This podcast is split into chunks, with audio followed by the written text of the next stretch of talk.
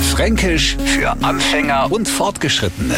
Heute der Gradler. Und Achtung, das ist ein Schimpfwort. Naja, das sind's ja für Fränkisch für Anfänger und Fortgeschrittene schon gewähnt. Wir Franken haben ja einen ganzen Haften davor. Bloß heute ist wichtig, Gradler dürfen wir sie denken, aber zu kaum sagen, weil dann hat man ein Anzeichen am Hals wegen übler Nachrede. Also jetzt im Klartext. Kommt uns einer ein wenig Träger daher und trägt sie ein wenig ordinär aus, noch denken wir uns, was ist denn das für Gradler? Der Neufranke hat bestimmt längst erkannt, dass es Gradler bei uns nicht leicht haben und eher auf Ablehnung stoßen. Denn die sind in unseren Augen gewöhnlich, ungepflegt und, naja, sagen wir mal so, einfach. Fränkisch für Anfänger und Fortgeschrittene. Morgen früh eine neue Ausgabe. Und alle Folgen als Podcast auf radiof.de.